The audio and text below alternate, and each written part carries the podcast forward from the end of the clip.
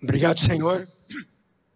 Esse tempo de louvor, adoração no teu nome, porque és a nossa alegria, a nossa esperança. Te colocamos na nossa fé, Senhor Deus. Muito obrigado, Senhor Deus. Agora colocamos diante de Ti também a Tua palavra. Teu Espírito esteja ungindo, Senhor, possa nos usar um vaso frágil, porém teu espírito está dentro de nós, Senhor Deus. Venha, que tu venhas falar conosco e tenhamos ouvidos para ouvir o teu Espírito Santo quer falar conosco nessa manhã. Abençoamos aos outros para ouvirmos a palavra do Senhor. Amém. Queridos, vivemos num tempo difícil, dessa pandemia, e há muitas indagações. Pessoas dizem o que está acontecendo, para onde vai esse mundo. Agora, muitos também estão dizendo, e muitos irmãos estão dizendo, Jesus está voltando. Aleluia! Maranata, hora vem, Senhor Jesus. Mas, queridos, Jesus já havia profetizado esse tempo que nós passaríamos. Em Mateus 24, em Marcos capítulo 13 e Lucas 21, nós encontramos ali Jesus profetizando esses tempos que nós chegaríamos. Vamos abrir então, eu escolhi Lucas 21. Vamos abrir a palavra de Deus para ouvir as palavras de Jesus. Lucas 21, 5 em diante. Falava alguns a respeito do templo, como estava ornado de belas pedras e de dádivas então disse Jesus: Vede essas coisas? Dias virão em que não ficará pedra sobre pedra, que não seja derribada. Perguntaram-lhe, mestre, quando su sucederá isto? E que sinal haverá de quando essas coisas estiverem para se cumprir? Respondeu ele: Vede que não sejais enganados porque muitos virão em meu nome dizendo: Sou eu. E também chegou a hora, não os sigais.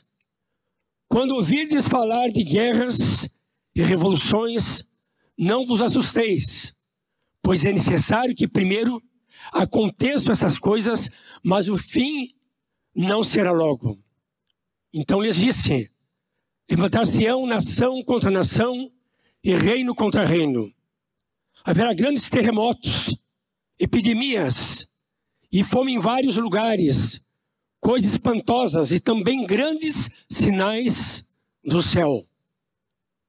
Antes, porém, de todas essas coisas, lançarão mão de vós e vos perseguirão, entregando-vos às sinagogas e aos cárceres, levando-vos à presença de reis e governadores por causa do meu nome.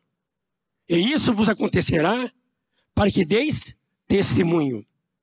Assentai, pois, em vosso coração de não vos preocupardes com que haveis de responder, porque eu vos darei boca e sabedoria a quem não poderão resistir, nem contradizer todos quantos se vos opuserem.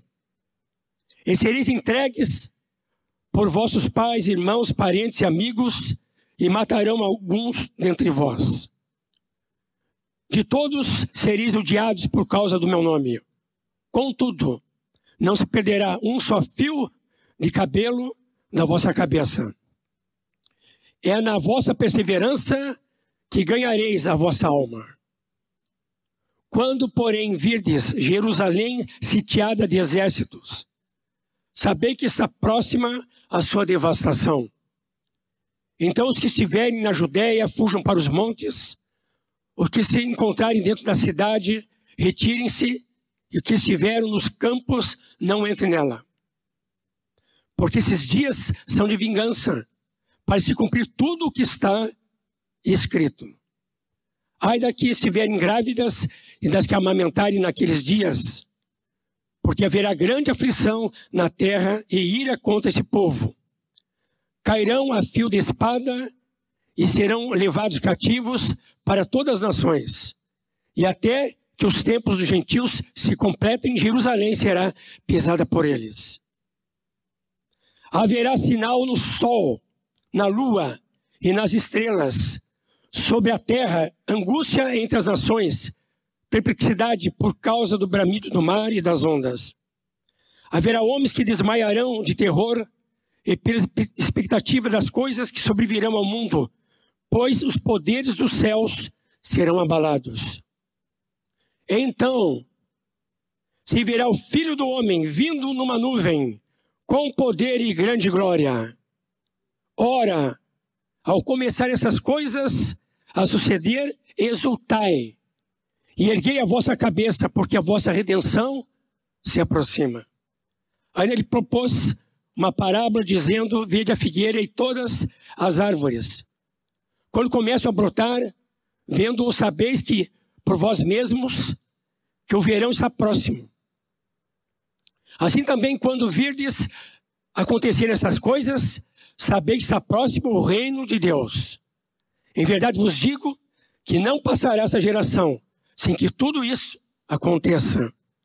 Passará o céu e a terra, porém as minhas palavras não passarão. Cautelai-vos por vós mesmos, para que nunca vos suceda que o vosso coração fique sobrecarregado com as consequências da orgia, da embriaguez e das preocupações desse mundo, e para que aquele dia não venha sobre vós repentinamente, como um laço. Pois há de sobrevir a todos que vivem sobre a face de toda a terra. Vigiai, pois, a todo tempo, orando, para que possais escapar de todas essas coisas que têm de suceder e estar em pé na presença do Filho do Homem. Jesus ensinava todos os dias no templo. Mas à noite, saindo, ia pousar no monte chamado das Oliveiras. E todo o povo madrugava para ir ter com ele no templo, a fim de ouvi-lo. Nós também, queridos, estamos aqui a fim de ouvi-lo. O Senhor tem para dizer para nós nesses tempos que estamos vivendo.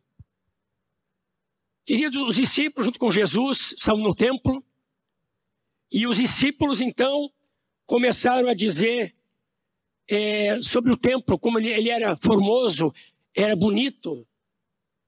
E na época, era uma das maravilhas que existiam na época. Mas Jesus aqui profetiza dizendo: estão vendo essas coisas belas, formosas? Dias virão em que não ficará pedra sobre pedra, que não seja derribada.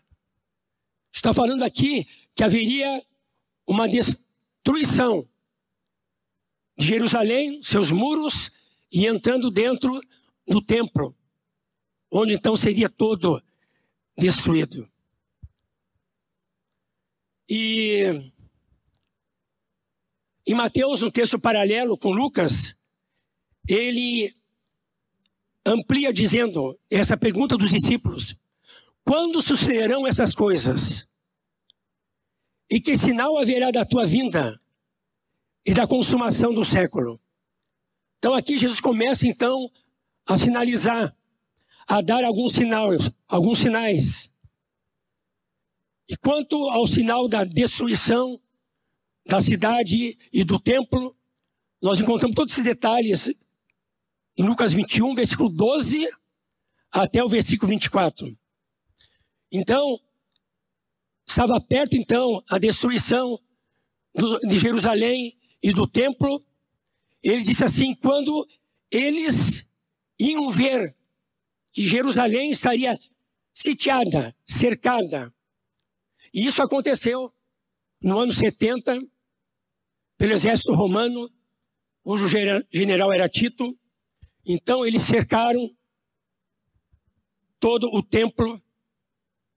E então aconteceu ali que houve esta destruição no ano 70. E os discípulos passaram por todo esse quadro. Ali milhares morreram, uma estimativa bem grande. E também milhares foram levados cativos para as nações. Agora, no ano 70, quando aconteceu isso, Jesus já, é, já tinha morrido e ressuscitado já há 40 anos. Então, quantos anos se passaram? E quando aconteceu isso, quando se deu isso, eles pensaram: bom, a volta do Senhor é iminente agora, depois desses 40 anos. Outros sinais também Jesus tinha apontado. Jesus mencionou falsos cristos, guerras, terremotos, fome, grandes sinais do céu. E quero destacar também aqui, Jesus falou epidemias. E ele falou que isso seria os princípios das dores. Podemos ilustrar com uma mulher que está grávida. Então as dores vão aumentando no tempo da gestação. E vemos que muitos sinais já têm acontecido no mundo. Mas quero destacar aqui uma coisa bem interessante. Em Lucas 21, 11, Jesus falou de epidemias. Nessa pandemia, nada de novidade. E aqui tem um propósito, o Senhor permite essas coisas, que dentre sinais também vemos o juízo de Deus sobre a terra. Mas, queridos, o Senhor permite tudo isso, mas o Senhor tem um propósito bom. O propósito que o Senhor tem para todos nós, para todos os moradores da terra. O Senhor está chamando os povos para virem para Ele.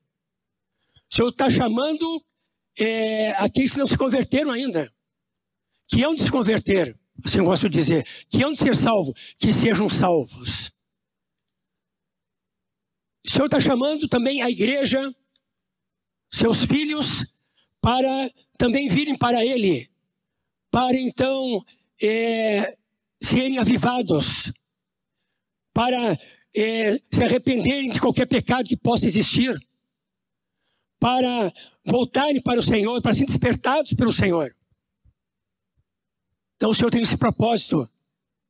Quando Ele permite todas essas coisas, nós podemos ver na história de Israel, podemos ver hoje, o Senhor está chamando, é um chamado, mesmo diante de todos esses sinais, mas é um chamado dizendo assim: venha para perto de mim, venha para mim. E eu quero sinalizar principalmente aqui, nessa mensagem, cinco chamados do Senhor, mostrando como a nossa atitude de esperá-lo. Quero aqui apontar o primeiro, já começa com, já começa com muita alegria. Diz esperar com exultação. Versículo 28 diz assim: Ora, ao começarem essas coisas a suceder, não diz aqui para ficar triste. Diz: exultai, erguei a vossa cabeça, porque a vossa redenção se aproxima. Aleluia. Glória a Deus. Literalmente, uh, essa palavra, exultação, tem aqui nessa versão. Depois, apesar que depois diz é, exultar, erguer a vossa cabeça, no original é exatamente isso aqui. Levantai a vossa cabeça, ou seja, não ficar cabisbaixo, para baixo, mas levantar a nossa cabeça. E versões, como essa aqui também diz, é então para exultar, é para se alegrar. E qual é a razão? Porque diz aqui, porque a vossa redenção se aproxima. Amém, queridos? A nossa redenção se aproxima. Por isso que devemos então erguer nossa cabeça, exultar, nos alegrar no Senhor. Quando o Senhor voltar então, nos encontrar com Ele, Ele vai, ele vai dizer: Vinde, amados meus, entrai no gozo do Senhor. Queridos, aquele que nós amamos e não vemos hoje, mas um dia nós vamos vê-lo face a face. Aquele que nos ama, que deu sua vida por nós, que conquistou para nós a redenção, a salvação. Por isso devemos então nos alegrar no Senhor Jesus. Há um contraste aqui entre medo e alegria. Nós vemos que o mundo desesperado é, passa por grande medo, não boas expectativas, medo de doença, medo de morte, medo desse, desse vírus, angústia, depressão e assim por diante, uma série de coisas. Mas nós, queridos, mesmo vendo todo esse quadro que está acontecendo, nós não devemos voltar a nos alegrar do que está acontecendo com as pessoas.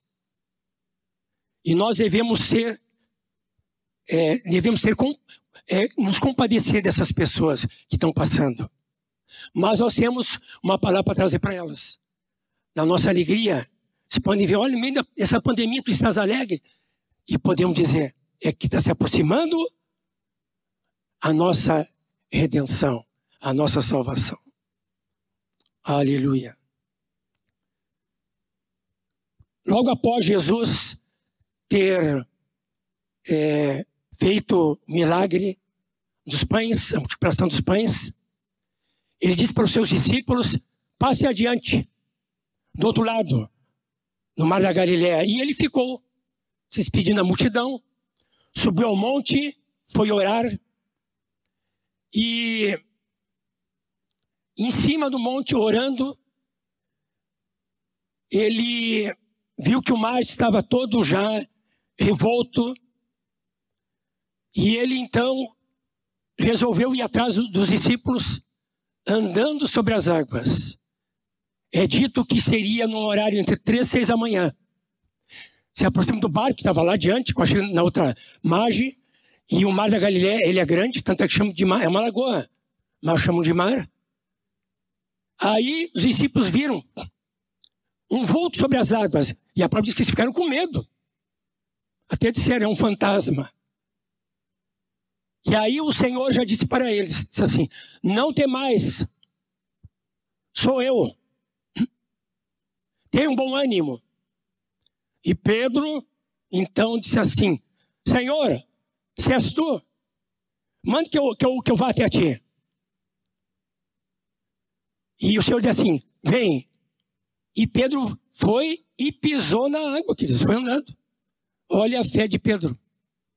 Mas quando ele foi andando, e o mar estava, lógico, estava revolto, ele olhou para Jesus e foi em direção a Jesus. Mas aí o mar ficou mais revolto ainda. Eram os ventos, a, a, a água batendo. E aconteceu que naquele momento tirou os olhos de Jesus e começou a afundar. E ele falou: Salva-me, Senhor. Que bonito que o Senhor foi até ele, pegou pela mão puxou e foi com ele até o barco. E aí veio a bonança. Que na hora cessou o vento e as ondas do mar, naquela hora. Queridos, nós estamos passando aí por ventos e águas revoltas. Estamos passando por várias situações. E já mencionamos aqui. Mas, queridos, olha para Jesus. Não tira os olhos de Jesus. E ele vai te pegar, vai dizer, salva-me. E se alguns estiverem meio naufragando, meio caindo, grita, salva-me, Senhor. É para ele que tem que dizer. E o Senhor, então, ele vai pegar tua mão e vai te conduzir para um lugar seguro, lugar de refúgio, na, na rocha. E quando eles entraram no barco seguro, cessou todo aquele tempo ali difícil. Todo aquele mar revolto. Aleluia, queridos. A primeira coisa é guardar o Senhor aqui com exultação, com alegria, porque a nossa redenção está próxima. Aleluia. Segunda coisa que quero dizer, esperar a vinda de Jesus com esperança. Versículo 31 diz: Assim também, quando virdes acontecerem essas coisas, sempre está voltando a esses sinais, saber que está próximo o reino de Deus. Não falou próximo a redenção, a salvação. Agora diz próximo o reino de Deus. Porque os dois andam juntos. O reino de Deus e a redenção de Jesus estão juntos. É a mesma obra que o Senhor faz. Está tá próximo agora o reino de Deus. E o que, que é o reino de Deus? É o governo de Deus. É quando o Senhor vem estabelecê-lo. A oração do Pai Nosso que nós oramos, e conhecida, orando, é uma, é uma das palavras amadas, lidas e oradas, diz Pai Nosso nos céus, venha o teu reino, seja feita a tua vontade assim na terra como no céu. Nós oramos assim. Agora, o que vai acontecer, querido? Nós oramos assim. E, e, e o reino de Deus está na vida da igreja, está na vida daqueles que neles creem. Mas agora o reino de Deus, o trono de Deus, Deus com seus anjos, ele, já que estão morando, seja que à vontade na terra como no céu, então o céu vai invadir a terra. Agora os céus vêm para a terra, o Senhor vem estabelecer o seu trono na terra. Ele vem reinar aqui na terra. E no Apocalipse, no capítulo 11, versículo 15, vemos essa palavra então se realizando que diz: O reino do mundo se tornou de nosso Senhor e do seu Cristo, e ele reinará pelos séculos dos séculos. Então, o reino de Deus veio sobre a terra. Fique imaginando, queridos, o Senhor está vindo. O trono dele está tá chegando. Está vindo para chegar à terra e invadir a terra. E também diz o Apocalipse 5:10 que com ele nós vamos nós vamos reinar. Eu botei uma frase que diz assim: só receberá a coroa da vida e reinará com Cristo aquele que tomou a sua cruz para seguir a Cristo. Só receberá a coroa da vida e reinará com Cristo aquele que tomou a sua cruz para seguir a Cristo. Tem um hino que diz assim: Se eu amo a mensagem da cruz, até morrer eu a vou proclamar. Levarei também minha cruz até para uma coroa trocar. Queridos, o que é cruz aqui? Significa que eu deixo de governar a minha vida, de ser rei da minha vida, para então que Cristo, Ele seja aqui que governe, aquele que, que manda na minha vida. Muitos querem, queridos, é, a coroa sem passar pela cruz. Mas nosso Senhor Salvador, antes chegar na glória e ter sua coroa, antes ele tomou a sua cruz. O caminho do discípulo é o mesmo caminho. Mas, queridos, o Senhor está perto para chegar. É a nossa esperança, a nossa expectativa. Que aí, então, quando essas coisas estão acontecendo, quando estão aparecendo dentro dos nossos olhos, de sabeis que está próximo o reino de Deus. Aleluia! Isso nos traz, como falamos no começo, exultação, alegria. Agora que isso vemos, nos traz, então, esperança, expectativa, que está chegando, está próximo não só a sua redenção, mas também está próximo o seu reino, o seu governo, que vem sobre a terra. E onde então a terra vai então realmente viver debaixo do governo do Senhor. E nós que já vivemos hoje, também com Ele estaremos reinando para sempre. Terceira é, coisa que nos chama para como esperar o Senhor, esperar com fé. Esperar a vinda do Senhor com fé. Versículo 33 diz assim: Passará o céu e a terra, porém as minhas palavras não passarão. Então, esperar com fé, mas com fé que? Nas palavras de Jesus Porque a promessa é que passará o céu e a terra, mas as minhas palavras não passarão. Querido, tudo que Jesus diz na sua palavra, toda a sua palavra, suas promessas se cumprem. E aqui é uma também que vai se cumprir. Aqui fala das palavras dessa profecia. Elas vão se cumprir.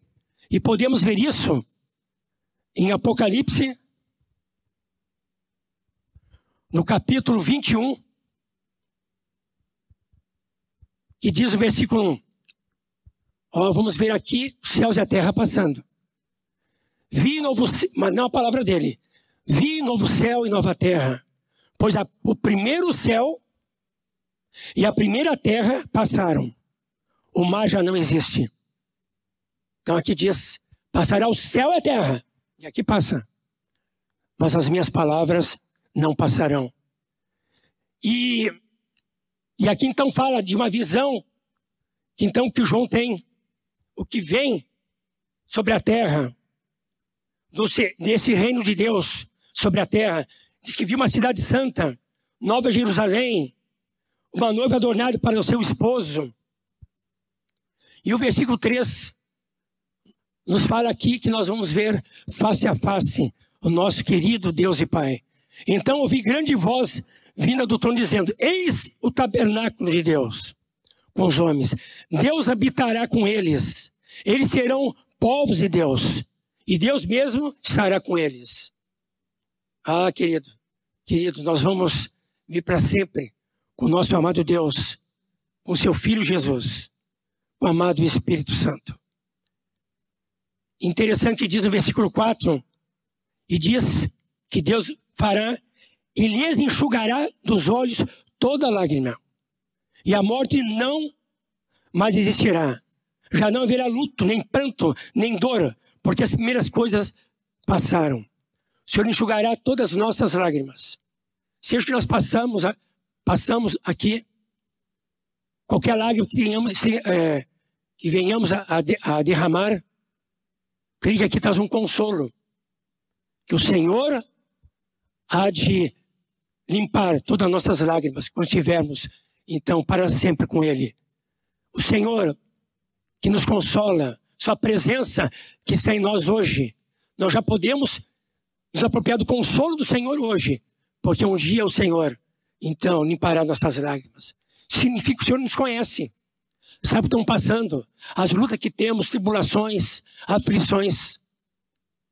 Mesmo que alguma lágrima caia nos nossos olhos, mas olha para o Senhor e diz: está caindo essa lágrima, mas é uma lágrima também, não só de compaixão por uma situação, mas também é uma lágrima de esperança. É uma lágrima de fé, uma lágrima de exultação, porque um dia o Senhor enxugará as nossas lágrimas. E olha a promessa dele: passará o céu eterno, minhas palavras não passarão. Então ele diz no 5: E aquele que está sentado no trono disse: Eis que faço nova todas as coisas. E acrescentou: Escreve, porque essas palavras são fiéis e verdadeiras. Aleluia. Queridos, não devemos atentar nas coisas temporais, mas no eterno. Muitas vezes nós deixamos de olhar para o eterno, para o só para o temporal. Só as coisas estão passando diante de nós. Coisa que estamos vendo, está acontecendo. E não devemos atentar nas coisas temporais, mas no eterno.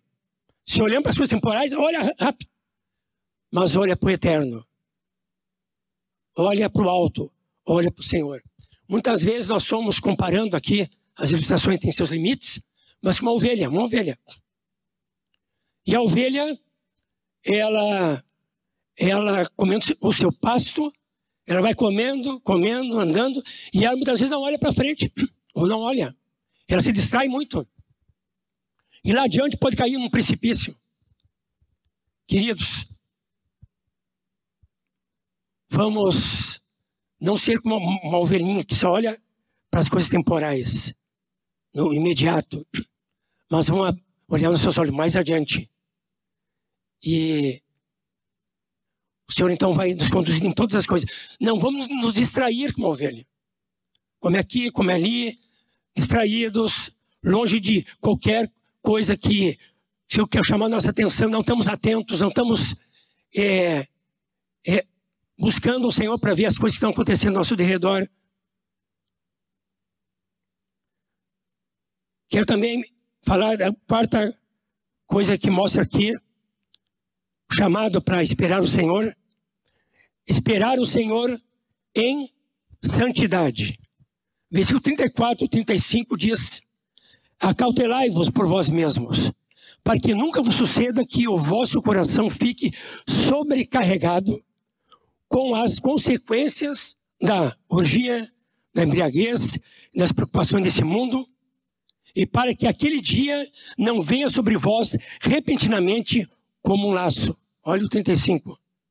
Pois há de sobrevir a todos os que vivem sobre a face de toda a terra. Que chamado, queridos, o Senhor tem para nós nesse tempo também. Ele diz, ele diz acautelai-vos por vós mesmos. Está tudo acontecendo, mas acautelai-vos. Vai com cuidado, vai com discernimento, vai com, vai com é, sendo guiado por mim para ver as coisas que estão acontecendo ao teu derredor. Acautelai-vos. E por que esse chamado? Então diz, para que possais escapar de todas essas coisas. Olha aqui que tem de suceder. Então essas coisas vão suceder. Está no relógio de Deus. Está no programa dele. E diz: e estar em pé na presença do Filho do Homem. Mas nós devemos, queridos, estar então atento a esse chamado do Senhor.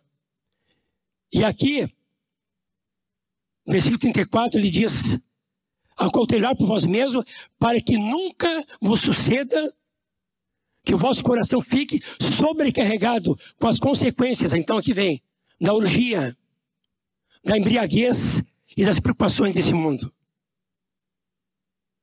E depois, então, para que nada disso aí nos pega como um laço sobre nossa vida. O Atmani diz que, um dos livros, que a maior luta do homem não será contra o pecado, mas quanto ao prazer do pecado, aquilo que o atrai ou seduz. Teve ministrando entre nós um irmão há anos atrás, falando sobre o Apocalipse, e ele usou o exemplo que quando o Senhor vier nos buscar, as nossas raízes não podem ser raízes de coqueiro. Tenta tirar um coqueiro até que está nascendo qualquer árvore do chão. Não, não conseguimos. Diz que, que a, nossa, a nossa raiz, quando vier Cristo, tem que ser como de alface. Uma alface, qualquer criança vai ali e pega. Então, queridos, que nada desses pecados venham a criar raízes em nossa vida. E vai ser um laço para nossa vida. Um laço, uma amarra. Está preso a essas coisas temporais no mundo mas que não, que nós venhamos realmente estar livres para o Senhor. Que nós não venhamos realmente, uh, o nosso coração estar sobrecarregado com as consequências de todo qualquer pecado. E assim então, isso se torna um laço para nós. E aquele dia o Senhor vem repentinamente nos arrebatar, nos tirar da terra. E depois vem reinar sobre a terra mas que, que seja como raiz de alface. São livres para, então, o Senhor nos trazer para perto dele. E nós, então, vivemos para sempre com ele. O quinto chamado que eu quero, então, trazer para os irmãos, aqui o último, é esperar vigiando e orando. Versículo 36 diz assim: Vigiai, pois, a todo tempo, orando, para que possais escapar de todas essas coisas que têm de suceder, estar em pé na presença do Filho do Homem. Aqui diz que é para vigiar e orar. A melhor maneira de nós é, vigiarmos é orando. E quando diz aqui que é para vigiar e orar, fala da nossa intimidade com Deus, da nossa comunhão, fala de nós é, estar na presença dEle, buscando, ouvindo, Senhor. E botei uma frase que diz assim: Quem vive hoje de joelhos, amanhã no porvir, será em pé na presença do Senhor. Quem vive hoje de joelhos, amanhã no porvir, o Senhor vem, será em pé na presença do Senhor.